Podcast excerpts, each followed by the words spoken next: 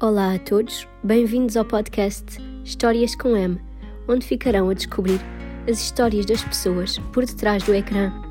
Esta semana estive à conversa com Filipa Coito, numa conversa de mães, sobre ser veterana e mãe de três filhos e um parto flash que não deu tempo a chegar ao hospital.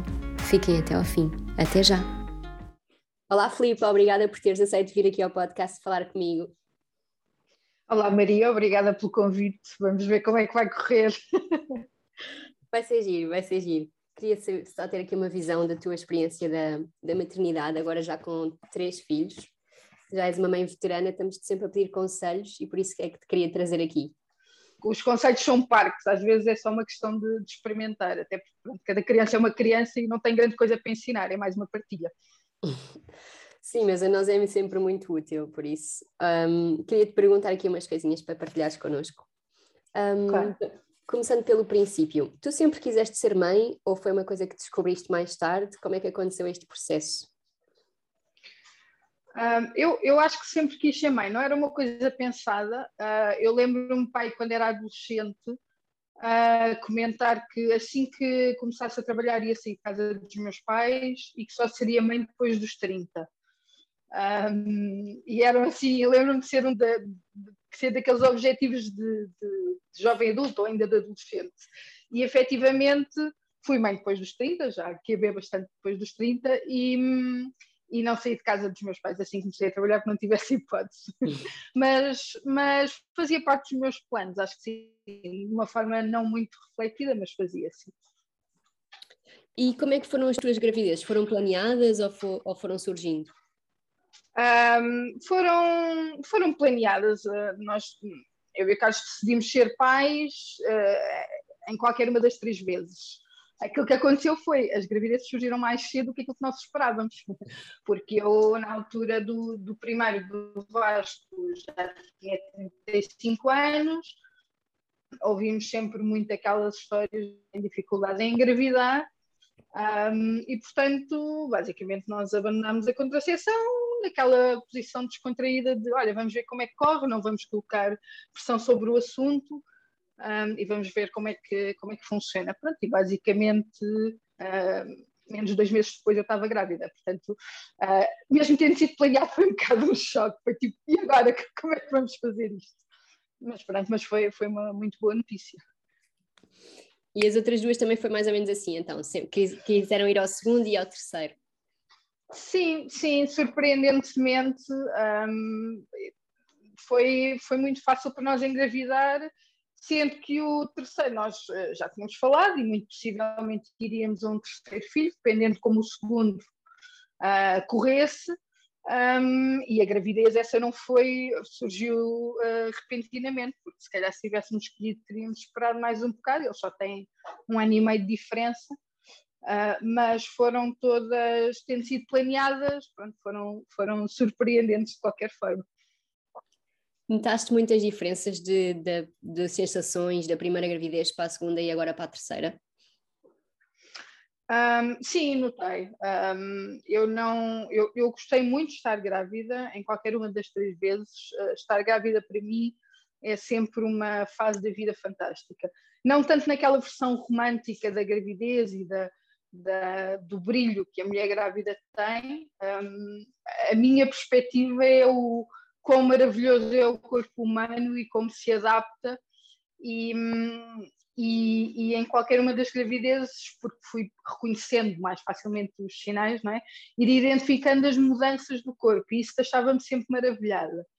Um, de qualquer forma, as gravidezes foram sendo cada uma mais cansativa que a outra, eu não consigo identificar se pelo aumento de idade, naturalmente, se pelo aumento de trabalho, se pelo facto de existirem outros filhos, portanto, eu acho que é um somatório de tudo, e elas foram sendo, eu sentia-me sentia sempre mais cansada na terceira gravidez do que na segunda e do que na primeira. Mas foram, foram sempre tempos muito, muito bons de, de, de fascínio pelo, pelo processo químico e biológico e fisiológico que acontece no nosso corpo. Tinhas muitos sintomas chatos ou nem por isso? Ou nem davas por elas? Não, não, dava por elas, mas nunca tive assim, tinha um bocado de azia de vez em quando, nunca tive aquelas náuseas impossíveis, nunca vomitei durante a gravidez, quer dizer, com exceção de uma gastroenterite que apanhamos, essa foi patológica. Um, tinha umas dores de costas, umas coisas assim do género, mas nunca, não, não acho, não, nunca tive uma gravidez complicada, não posso, não posso relatar isso. Tive uma complicação com com o peito na, agora na, na, terceira gravidez, na gravidez da Luísa, porque tive um, uma, um, uma síndrome que normalmente até em mulheres que estão só a tentar, que foi uma, uma obstrução do, dos, do, da circulação sanguínea no peito, chama-se um síndrome de Raynaud, porque eu estava grávida estava a amamentar uh, o Zé, portanto, meu filho do meio, e neste momento amamento, amamento os dois, um, mas não, não, nem teve propriamente a ver com a gravidez, é uma coisa que pode acontecer a qualquer mulher a amamentar. Mas não, não, posso, não posso dizer que tenham sido tempos complicados ou que tenham sido que, eu, que fizesse com que eu desgostasse de estar grávida. Na verdade, gostei qualquer uma das vezes. E nos partos, notaste muita diferença do primeiro para o segundo para o terceiro, da forma como te sentias? Tinhas, tinhas alguma ansiedade ou se, ou se procuraste com mais informação, se calhar, nos, nos outros partos? Como é que foi esse, esse processo dos partos? Sim, eu, eu sou. Eu, eu, sou uma papa informação, ou seja, quando há, uma, quando há um assunto que me interessa, eu percorro a internet, costumo dizer que vou até ao fim da internet a ler sobre o assunto.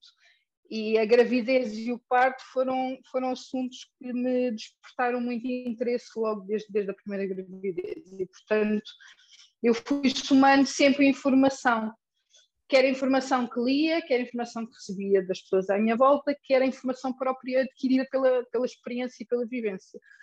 E em qualquer uma das nas três gravidezes eu fui sempre seguida, por exemplo, por profissionais diferentes, porque aquilo que eu procurava no primeiro parto era diferente daquilo que procurei no segundo e daquilo que procurei no terceiro.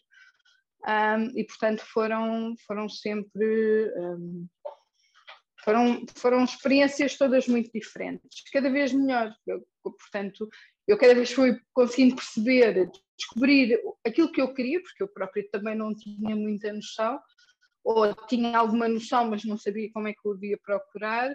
Acho que há muita informação dispersa, acho que são experiências muito pessoais e, portanto, aquilo que, que eu procuro na gravidez ou aquilo que eu procuro para o meu parto não é necessariamente aquilo que outra mulher faz, e, portanto, quando ela relata uma experiência positiva de acompanhamento por parte do médico, ou do parto, ou, ou de um livro, um, para mim pode não ser positivo, porque as minhas expectativas e a minha procura é diferente. E por isso eu senti mesmo que foi um crescente empoderamento uh, da minha experiência enquanto gestante e enquanto parturiente e também no, no pós-parto, enquanto mãe na sua globalidade. Mas foste tu que procuraste sempre um, um obstetra diferente ou calhou uh, não, não haver o mesmo obstetra para as três? Não, não, não, fui, fui eu que procurei claramente. Um, a primeira obstetra foi que, que, que, me seguiu, portanto, eu fui sempre seguida no privado, sempre da primeira gravidez também fui seguida em centro de saúde em simultâneo. Um, a primeira que calhou-me, quem eu consultei era uma médica que tinha, tinha disponibilidade e eu gostei da postura dela e gostei um, do, das primeiras consultas e, portanto, foi ela que me acompanhou. Quando, chegar, quando engravidei da segunda vez, apesar de eu ter gostado bastante da experiência da primeira, houve coisas e algumas atitudes enquanto profissional que, não sendo uh, falhas éticas, não, não, não sendo uma coisa que se possa apontar, não era exatamente aquilo que eu queria para mim. E, portanto, fui a um segundo obstetra uh, recomendado por, por uma pessoa conhecida que tinha tido uma boa experiência que também me serviu o suficiente no acompanhamento da gravidez para aquilo que eu precisei na minha segunda gravidez. Quando chegou agora a terceira gravidez, uh, e porque estávamos já em pandemia, eu queria um profissional de saúde mais alinhado com, com as minhas crenças e com aquilo que eu procurava, não obstante, mais uma vez, não ser ele que me iria fazer o parto, mas eu queria alguém que me desse a segurança suficiente para eu procurar ou afirmar as minhas vontades uh, quando chegasse a altura de, de parir. E por isso uh, procurei uma terceira obstetra, que na verdade é aquela que claramente se enquadra mais na, na minha visão, mas, mas pronto, mas é um processo de aprendizagem, eu própria tive que descobrir a minha visão, mas acho que se engravidasse agora uma quarta vez, coisa que não vai acontecer, uh, faria com, com a obstetra que me da última vez. De seguida no privado, portanto tive consultas com médicos obstetras de privado, mas os meus partos nunca foram no privado, foram todos no público. É uma ideia um bocadinho assustadora, uh, porque tem, temos a sensação que é tipo roleta russa, não é? Não sabemos o que é que nos pode calhar, mas na verdade um, o primeiro parto não correu assim tão bem, porque a escolha do local não foi ideal, claramente, mas, mas depois eh, procurando consegue encontrar-se aquilo que se pretende. Eu acho que conseguimos um bom parto num hospital público. Onde é que tiveste hum, o teu segundo? Procuraste então um, um local que te identificasses mais? Qual é que acabaste por escolher? Sim, sim, sim. Sim, uh, eu o primeiro, o primeiro parto tive-o no, no Hospital Beatriz Ângelo. Um, fui um bocadinho, fui, não quero dizer que fui enganada, mas fui enganada pela, pela, por aquilo que me parecia ser um hospital bastante respeitoso, porque tinha uma série de estratégias que iam ao encontro daquilo que eu que eu procurava, tinham a bola, ducha, cromoterapia, uma série de coisas, e eu achei que, portanto, lá conseguiria ter um parto que eu procurava que fosse mais, mais fisiológico e mais respeitado, que na verdade não aconteceu. E, portanto, quando, quando passei, quando engravidei da segunda vez, uh, fiz uma pesquisa mais profunda nesse sentido e com a noção de que aquilo que é um parto positivo para mim não é necessariamente um par positivo para ti e, portanto, mais do que o, gostaste de uh, ter tido o teu parto no local X, é explica-me como é que correu o teu parto. E a partir daí tomar a decisão. Uh, o meu segundo parto, ah, eu fiz inclusivamente uma consulta com uma médica obstetra especificamente para lhe falar de, eu tive uma má experiência no parto anterior, eu procuro isto, um, onde é que são bons sítios, uh, boas instituições, onde é que eu tenho a maior probabilidade de conseguir encontrar. No Garcia da Horta, é isso? Sim, no Garcia da Horta. E agora o terceiro parte também vi mal ser lá? O terceiro parte também estava planeado ser lá, sim, um, estava tudo orientado, a médica que me seguiu por acaso até, não é por acaso, mas é, é médica lá, era pouco provável, não seria lá fazer no parto, mas, mas estava tudo orientado. Mas, mas pronto, mas houve aqui um processo surpreendente e acabámos por não chegar ao hospital. Felizmente já tinhas experiência e não te, e não te estressaste demasiado neste, neste processo. Tu, tu já tinhas tido partos rápidos anteriormente ou foi, foi este terceiro foi o único parto rápido que tiveste? Não foi o único, isso foi uma das coisas que me induziu a erro. Foi seria aquilo que se chamaria um parto longo, que eu acho que na verdade não é um parto longo, é um parto normal, foram partos de mais de 24 horas, um, sendo que o segundo parto foram para aí 27 horas entre o início do processo uh, de indução e, e, o nascimento do Zé. Uh, mas foram ambos mais de 24 horas. E isto não são 24 horas em sofrimento, são 24 horas desde os primeiros sinais. Um parto de 24 horas ou mais que isso não é um parto normal, ao contrário daquilo que se acha, não é? Criado pela, eventualmente pelas, pelas televisões e séries e afins em que parece que as mulheres aguentam as águas e o bebê nasce a correr e tem que ser tudo a correr. Não. O mais comum é um parto ser mais longo. Portanto, os meus primeiros dois partos foram mais de 24 horas, mas é aquilo que é normal. Uh, ou que eu acho que seria normal, sendo que o segundo foi indução e, portanto, foram para aí 27 horas entre a primeira, entre a toma da, da medicação e o Zé nascer. Este terceiro não foi, foi muito rápido, entre a primeira contração e a Luísa nascer foram seis horas, portanto foi um quarto do tempo dos anteriores. Eu estava preparada para ter um parto mais rápido, ou tinha mentalizado nesse sentido, mas ao mesmo, ao mesmo tempo não queria criar demasiada expectativa, uh, nomeadamente porque os outros partos também tinham acontecido já depois das 40 semanas. Portanto, esta gestão de expectativas é importante. Eu estava com um, uma ideia flexível um, o suficiente, estava capaz de aceitar qualquer coisa. Não considerava a hipótese de parir em casa, mas acabou por acontecer. Meu Deus, essa história realmente é, é, só demonstra a força das mulheres, eu acho, e, de, e do nosso instinto natural. Não sei se queres partilhar um bocadinho do que é que te aconteceu, do que é que sentiste. Uh, sim, posso partilhar. Eu tinha. Eu estava com 40 semanas, mas tranquila da vida, porque tinha tido uma consulta e havia algum, alguns sinais que as coisas estavam a, a maturar, mas não havia grande indício de parto no imediato, até que considerámos com com a obstetra a ideia de, de indução uma semana e meia depois, ou uma coisa assim do género, um, e comecei com. Tive aquilo que eu achei que poderia ser uma perda de recolhão mucoso de madrugada, mas também achei, ok, isto ainda vai demorar. Um, e na manhã seguinte comecei com contrações para ir às seis da manhã. Como eu queria fazer, eu, eu, eu queria fazer teste de Covid, eh, eu e o meu marido fizéssemos teste de Covid para quando chegássemos ao hospital já termos entrada direta, sem ter que ficar à espera de resultado de teste. Tivemos que ir fazer teste de Covid a Cascais, porque era onde conseguíamos uma, um resultado em duas horas. E, portanto, eu às seis da manhã comecei com contrações, os meus pais vieram buscar os miúdos, Uh, o meu marido ainda foi levar uh, o meu filho mais velho ao infantário, preparámos as coisas, conseguimos marcar o teste, fomos a Cascais de carro, uh, voltámos. Neste processo, na viagem, eu já senti umas contrações mais fortes, mas bastante menos dolorosas do que as que tinha sentido com a indução do Zé, portanto achei que ainda ia demorar um bom bocado. Uh, na A5 o meu marido ainda perguntou se seguíamos já para o hospital, até porque já tínhamos a, a mala no carro, e eu disse, não, não vale a pena, isso ainda vai, ainda vai parar, eu já sei como é que funciona, depois chego a casa, quero tomar um duche, já sei que isto vai abrandar, não quero ir já para o hospital, senão vamos lá ficar uh, imenso tempo, ainda nos mandam embora, portanto prefiro continuar a fazer o trabalho de parte em casa enquanto for possível, e quando formos um, em estado mais avançado logo iremos, porque também uma coisa que eu aprendi é o trabalho de parto não é sempre em crescendo, não é? Tem, tem alturas em que para, alturas em que abranda, uh, e portanto eu estava crente que daria mais que tempo. Pronto, e vim para casa para tomar duche e descansar mais um bocado e por aí fora.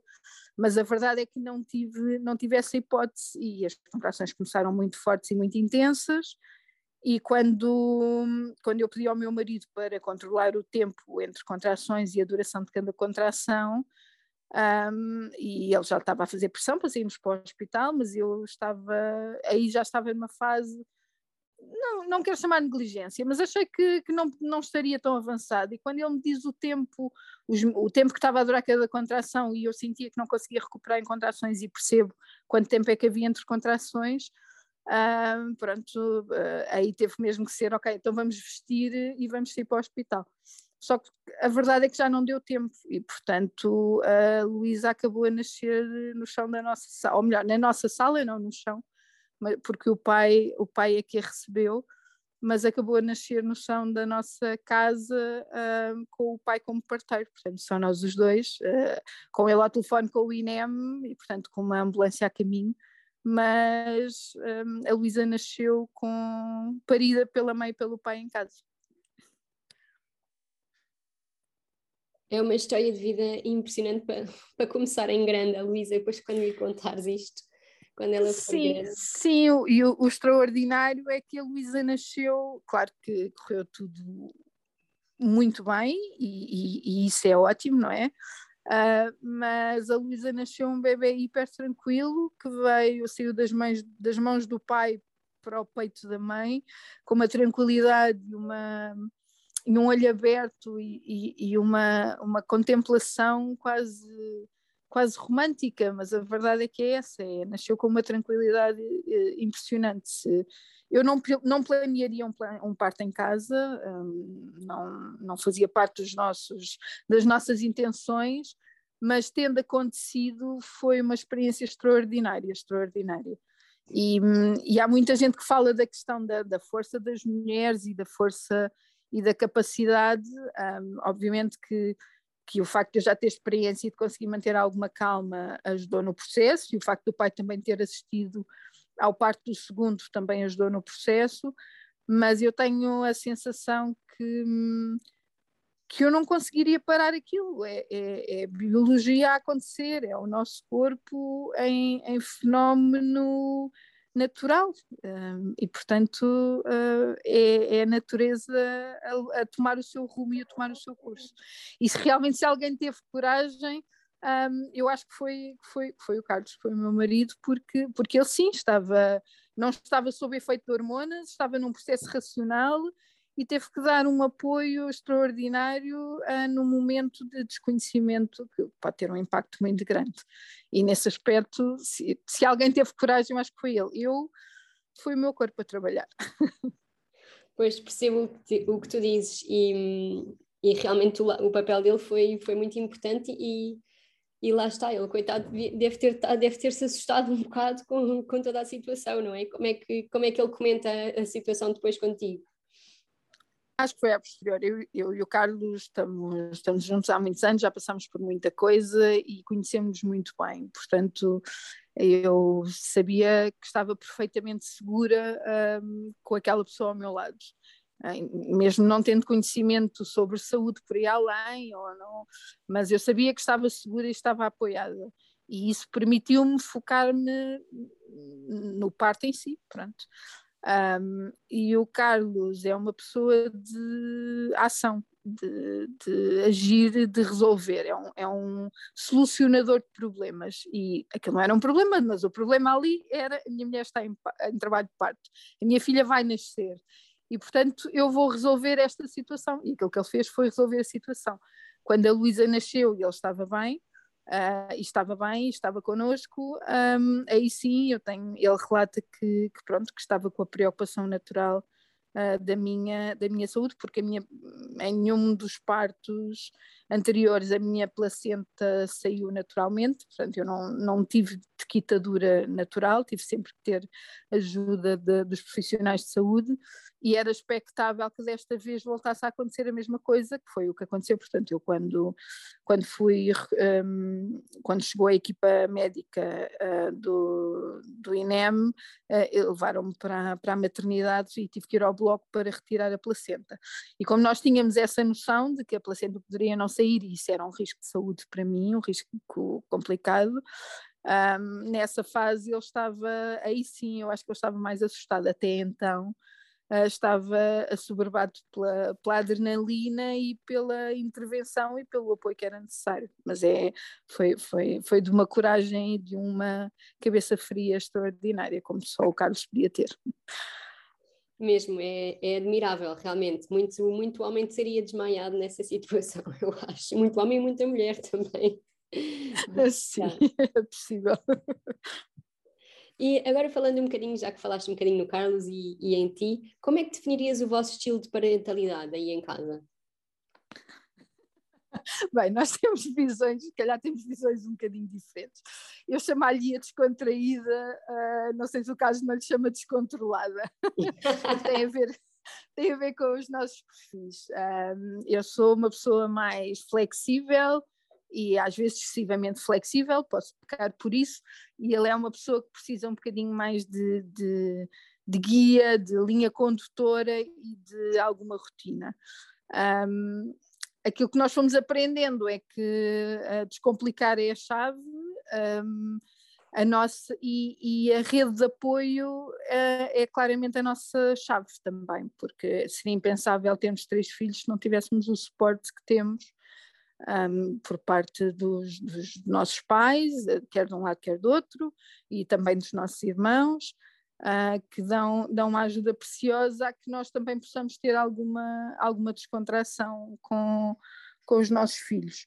Nós também de uma forma ou de outra uh, contactámos com crianças desde muito cedo e porque fomos, fomos, ambos escuteiros uh, e, e, desde jovens enquanto educandos e depois enquanto educadores e portanto também temos noção de, de que a rigidez não é necessariamente a melhor ferramenta e portanto ter alguma flexibilidade e descontração e, e alguma capacidade de adaptação às, às, aos escolhos que vamos encontrando, às dificuldades que vamos encontrando, permite-nos ir mais longe por um lado e não estressar tanto por outro. Uh, e portanto eu acho que, que a chave, eu sei que agora é um chavão a questão da maternidade descomplicada, mas, mas nós tentamos aplicá-la cá em casa e, e, cada vez mais, não é? Porque vamos sendo mais e cada vez há mais confusão. Dentro disso da maternidade descomplicada, um, se calhar então não te acontece muito uma coisa que acontece a muitas mães, que é uh, antes de ser mãe pensavam que iam ser umas, uh, seguir umas determinadas pautas e depois quando têm os seus filhos no colo fazem coisas completamente ao lado. Tens algum destes momentos que te tenha acontecido, fazer uma coisa que dissesses, bem, eu nunca pensei que ia fazer isto, eu sempre disse que não ia fazer? Todos os dias, todos os dias, cada vez menos agora, porque já é o terceiro, e portanto o baque da maternidade perfeita acontece especialmente no primeiro, não é? Mas, mas nós somos mães perfeitas até ter filhos, depois temos filhos. e isso, pronto, faz com que passemos a ser as mães reais e os pais reais dos nossos filhos, porque uh, é, uma, é, uma, é uma tríade, não é? Entre, entre os pais, a criança e o meio. Um, é impossível prever como é que vamos ser. Eu acho que é importante termos algumas algumas noções do que é que gostaríamos de fazer, alguns, alguns pilares não é, em que acreditamos, uh, algumas crenças pessoais, coisas que, que, que, queremos passar efetivamente aos nossos filhos, mas depois o dia a dia uh, e a criança que temos à nossa frente. Um, também vincula depois como é que esse processo acontece. E isso também foi uma coisa que me maravilhou e que me, um, que me surpreendeu quando, quando fui mãe, uh, que é cada. Eles não são livres em branco, eles nascem pessoas já e com, com, com vontades e com gostos e com uh, hábitos de alguma forma e, e, e, e, portanto não, não são seres moldáveis à nossa imagem, aos nossos desejos, se calhar vamos dizer todos encaixando de alguma forma por isso todos os dias continuo a chover no meu telhado e continuo a ter telhas partidas, cada vez menos e cada vez sou mais empática pela minha própria experiência com as escolhas e com, com as decisões dos outros, mas faço questão de o verbalizar, porque acho que, acho que, é, que é importante para que todos consigamos levar a maternidade de uma forma mais leve e menos. Uh, menos judgmental que, que, que, verbalizemos que sim, todos uh, usamos o tablet e está tudo bem, ou todos damos açúcar de vez em quando e está tudo bem, todos uh, uh, nos escondemos na despensa a comer chocolate e dizemos aos nossos filhos que não podem comer chocolate e está tudo bem, é normal, não é? e que isso acontece a toda a gente. Ou então não acontece e há alguém que é mais rígido com a alimentação e isso também está tudo bem. Cada um tem a sua forma de, de maternar e de, de viver a relação com, com os filhos um, e, e, temos é que ser, tentar ser um bocadinho mais, mais empáticos. E, e nesse aspecto um, tem sido muito revolucionador para mim enquanto pessoa, porque eu sempre fui muito muito crítica um, de, dos outros e de mim própria e, e tem-me ajudado a aceitar melhor as outras pessoas e a aceitar a aceitar-me também a mim. Dentro disto que estávamos aqui a falar das críticas e dos julgamentos, quais foram assim os piores comentários que já ouviste ou os comentários que mais te irritaram ao longo assim da tua jornada de maternidade?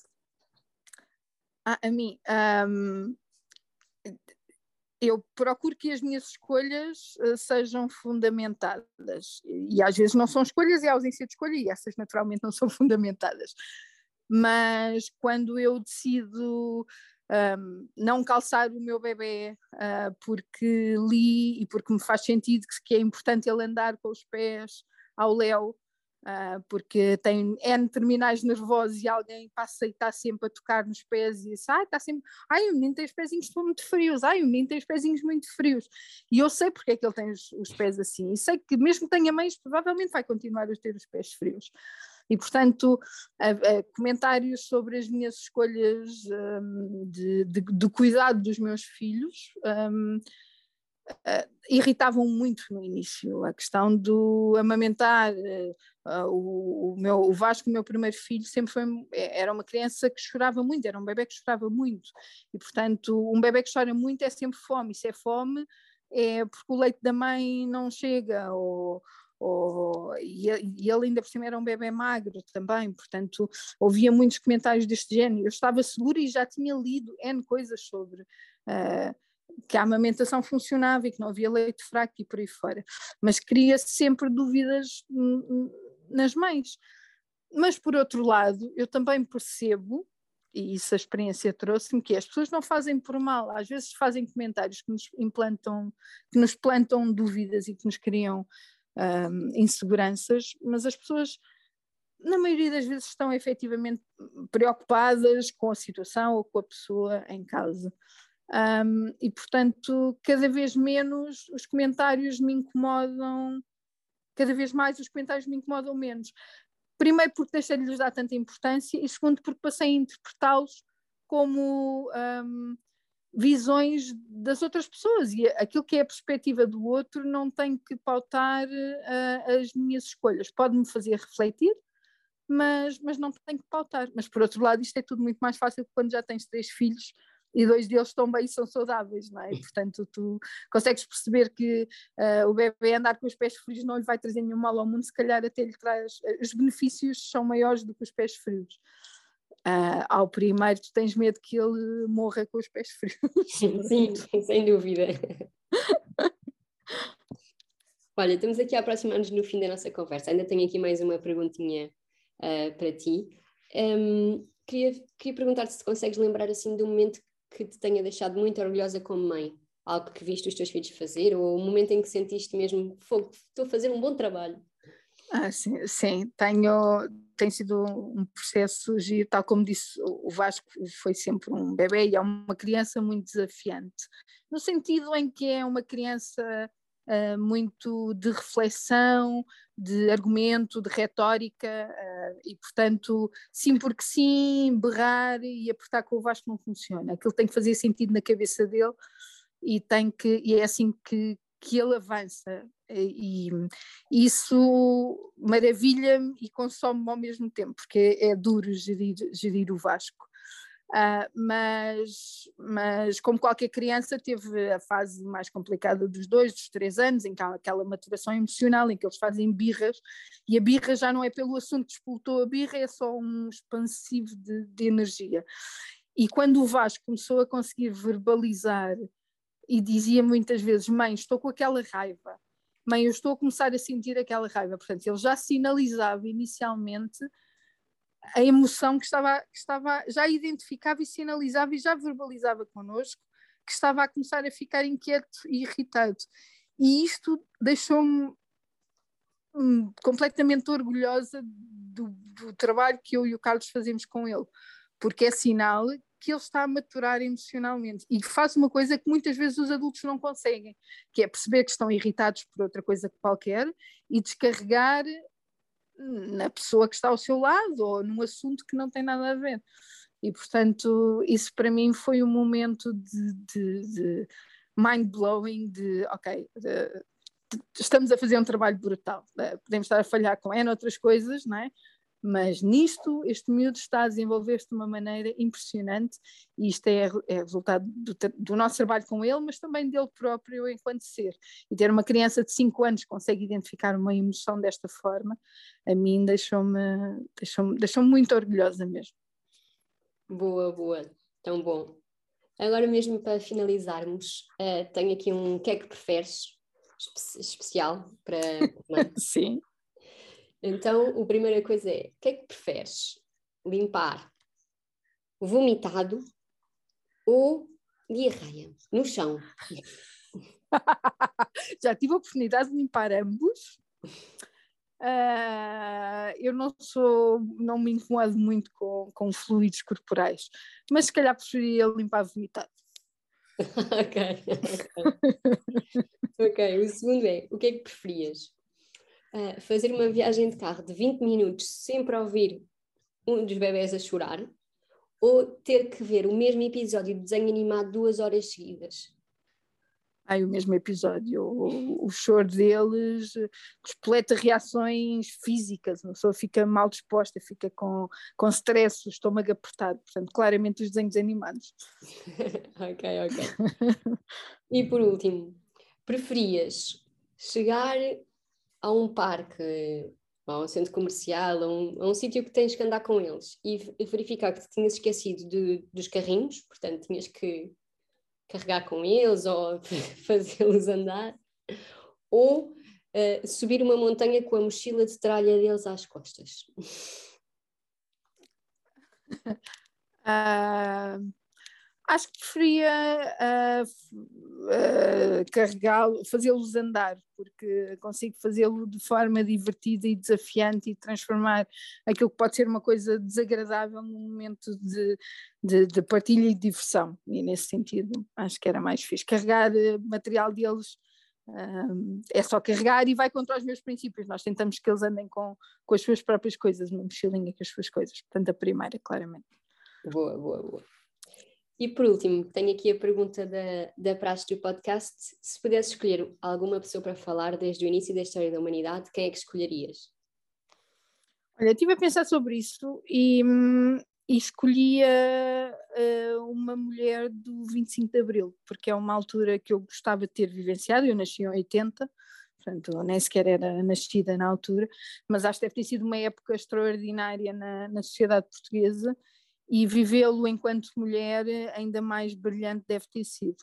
Portanto, se calhar eh, escolheria, não sei, uma, uma Maria Teresa Horta ou uma Maria Barroso, uma dessas mulheres dessa altura. Muito bem, olha que interessante.